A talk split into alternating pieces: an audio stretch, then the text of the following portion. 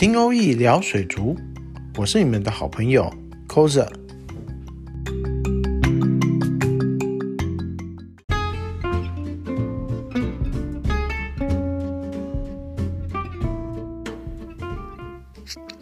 很多人可能会想说，为什么我们要来开一个 podcast 的节目？其实这个也是在我脑袋中已经想了很久、规划很久的一个计划之一啦。包含前阵子，应该说也也没有太久了，大概一个多礼拜之前，我们开始尝试用直播的方式跟鱼友们做互动。那当然用直播的方式其实还蛮有趣的。过去几日的经验，呃，其实虽然看的人数不多啦，这个我们还要再努力。但从呃，大概四五次的直播当中，其实慢慢已经有累积了一些呃比较呃。始终的粉丝啊，几乎呃每一场都会过来听，然后也会跟我们做互动。当然，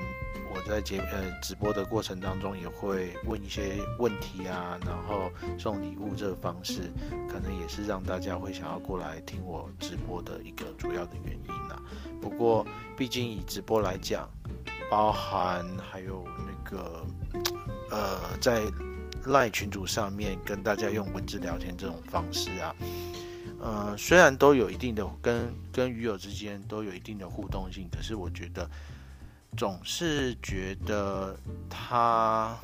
可以影响的层面，或者是资讯可以散散布的层呃层面呢，其实是很有限的。那以直播来讲的话，我觉得喜欢看的人当然喜欢看，可是有一些人他可能就会觉得说，像我们前几次的直播，其实时间都蛮长的啦。那可能前面看了一小段，看到后来可能也慢慢觉得不耐烦，也就没有看下去了。那赖群主的那些文字的讯息。那就更不用说了，因为那种文字讯息很容易被同时间其他的呃其他人呃的一些讯息很快的就会被盖过去，导致说，即便我们很想要认真的去回答呃一些鱼友的问题，又或者是我们很想要用呃呃比较完善的资讯来提供一些产品的内容呃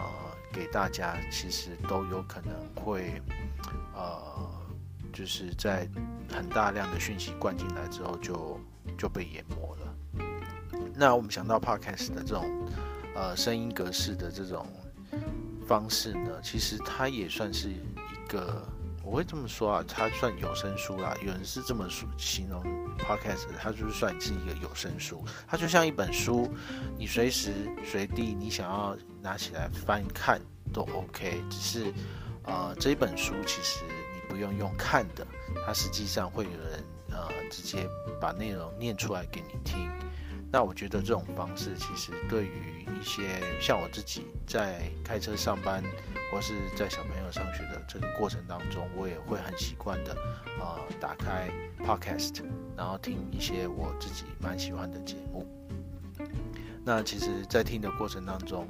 我也慢慢在学习，说，哎，这些主持人他们是怎么去引导一个话题的进行啊，那个流程等等的，那就让我想到说，如果我可以用同样的方式，用 pod podcast 的方式来跟大家聊水族的大小事，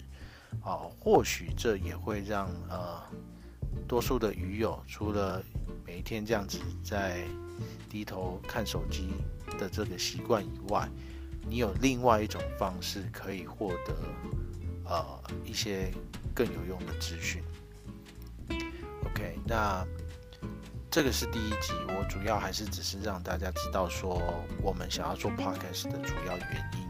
那当然，我不希望，呃，不希望说接下来做的这些节目呢都会太过的严肃哦，因为我本身有时候在讲事情的时候，相对真的就是会比较严肃一点啦。但是。呃，如果讲开了、熟了之后，其实我也是可以讲的，就是比较有趣一点，然后可以跟大家开玩笑这样。对，所以呃，我是希望后续呃我们做的这些节目的话，不一定都要讲很很严肃、很震惊或者很科学的东西，偶尔我们也可以谈一些，比如说我过去呃在，其实我在这个行业海水海水。水族这一块的行业，其实大概已经，呃十几年，快二十年的时间了。对，老实说，是真的还还还还蛮长的啦。对啊，当然还是有蛮多的店家都是我的老前辈，但是我在过去这十几年当中，其实也经历过很多呃事情，看过很多的东西，那也有有那个机会到国外去参展等等。那我也很乐意说，未来透用透过那个节目的方式啊，我们不单纯可能只是啊介绍一些基基本的常识，然后也可以。比如说，甚至针对鱼幼常发生的一些问题，我们提出来做讨论。那也可以来介绍产品，那也可以来分享一些我自己个人过去在水族界的一些经验跟心得，还有呃，我们从国外的水族友人当中看到学到的一些呃，台湾目前还没有或很少发生的一些事情。那跟大家做一些分享，对，那如果大家觉得这样子的节目走向，呃，是你未来想要去收听的，那也希望你可以，呃，在 Podcast 上面去做搜寻，那你只要搜寻听 OE 说水族，哦，聊水族，听哦，对不起，我更正一下，听 OE 聊水族，哦，就会找到我们的节目。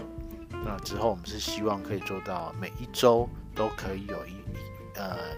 一个新的呃节目。那或许时间我们就是控制在每一每个节目大概就是在十五到十分钟左右。OK，那这个可能大家也不会听到不耐烦。哎，当然我是希望说，呃。每一集的节目就是可以带给大家有一些新的体验、新的尝试，然后也大大家可以用很轻松的方式去听这样子的节目。那接下来我们就在后续的集数再一起聊喽，拜拜。